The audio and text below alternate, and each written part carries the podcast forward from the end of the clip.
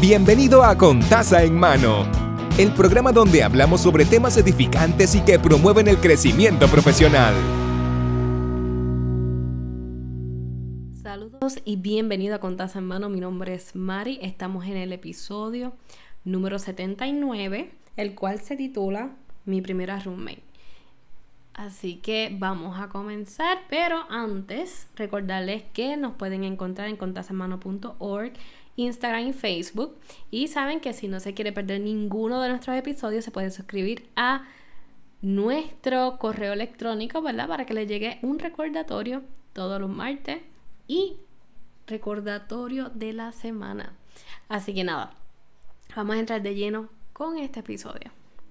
Mi primera roommate. ¿Por qué voy a hablar de este episodio? Porque en algún lado me las tenía que desquitar. No, no es por tanto. No es para eso. Nada, realmente quería hablar de mi primera roommate porque yo aprendí muchas cosas. ¿Y qué pasa? Normalmente, no sé si les pasa a ustedes, pero uno vive con la familia normal y termina compartiendo cuartos y pues con la familia pues es otro cantar. Pero cuando te toca compartir tu cuarto, con otras personas, con otros hábitos de convivencia. La paciencia pues puede ser afectada, inclusive tu salud mental. Pero nada, vamos a empezar por aquí. Hoy voy a decir las cosas buenas, cosas buenas que aprendí de estar eh, rodeada de, de, muchachas, ¿verdad? Porque realmente mi primera roommate era mucho más joven que yo, tenía 18 años y yo tenía como 22 más o menos. Así que había una diferencia de edad, no tan marcada, pero sí en costumbre. Así que mi primera roommate, ella, recuerdo que ella era bien, un poquito desorganizada, pero iba a sus clases, estaba un poquito al garete por las tardes, pero respetaba el espacio.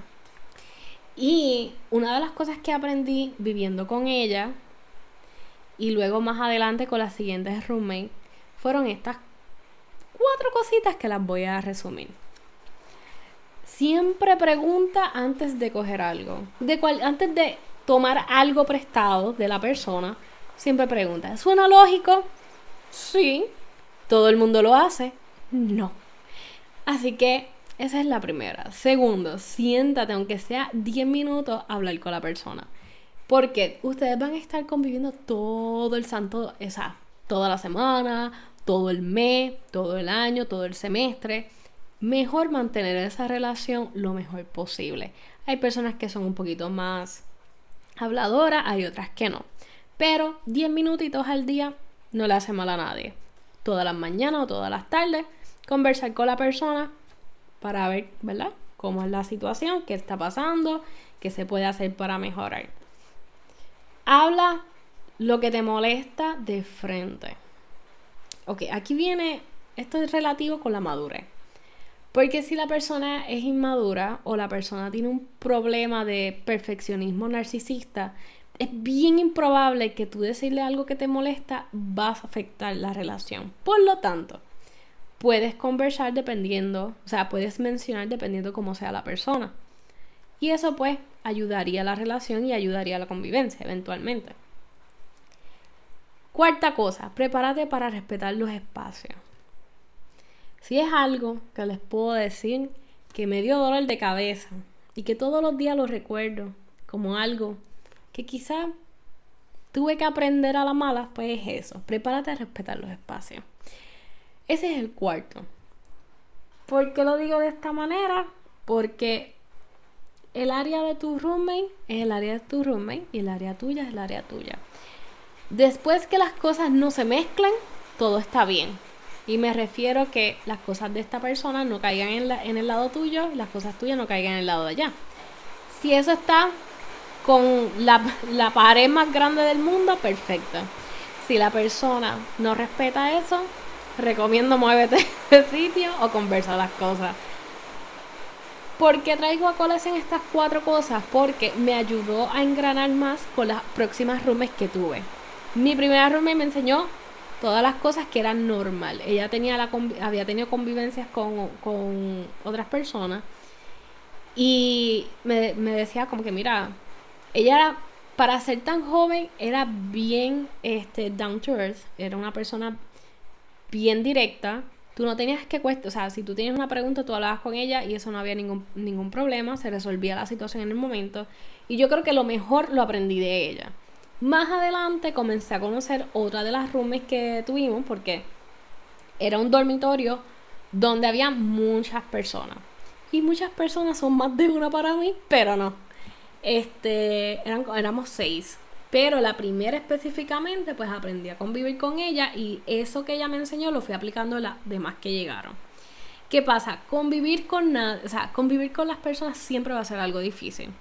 Y yo creo que a lo largo de mi convivencia con tantas roommates, porque fueron muchas, creo que aprendí de esas, las cosas que puedo llevarme es esas cuatro cosas.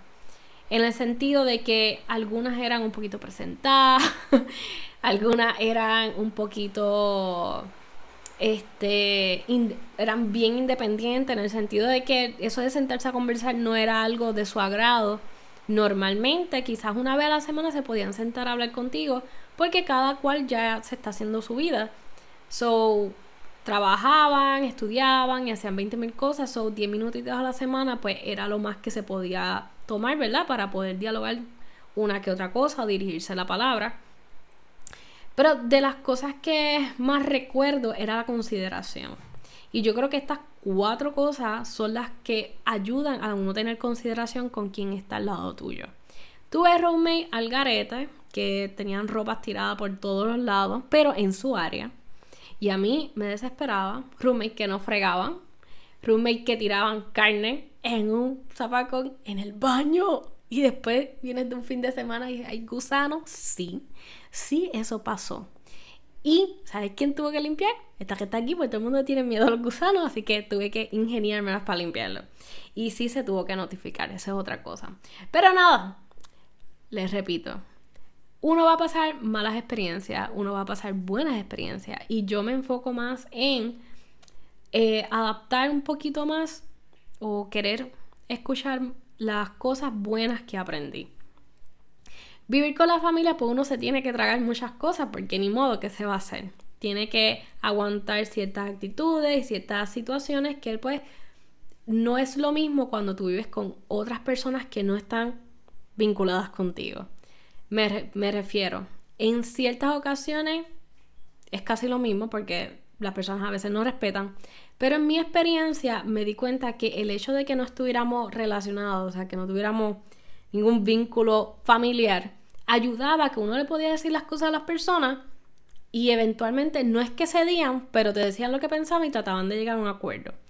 Si no era así, pues entonces lo que se procedía era cambiar de lugar, cambiar de cuarto o irse del lugar, eventualmente en el siguiente semestre, dependiendo, ¿verdad? El, el contrato que tuviese. Y de las como vuelvo y repito, esas cuatro cositas fueron las que me ayudaron a bregar con las personas un poquito más llevaderas y a las que de verdad, si pudiera decir, nunca más en mi vida quisiera vivir con ellas. Son excelentes personas, seres humanos maravillosos.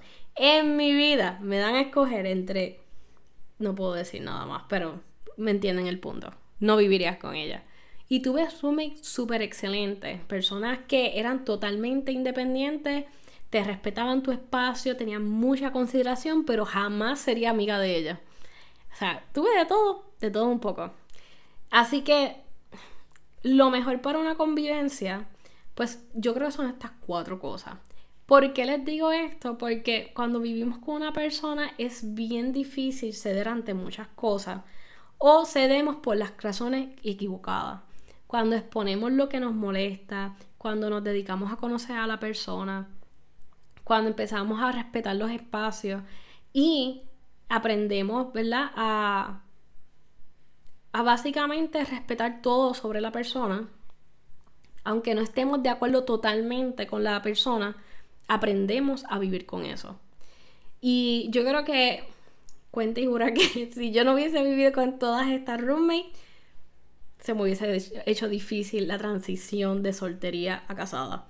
De verdad Pero uno aprende.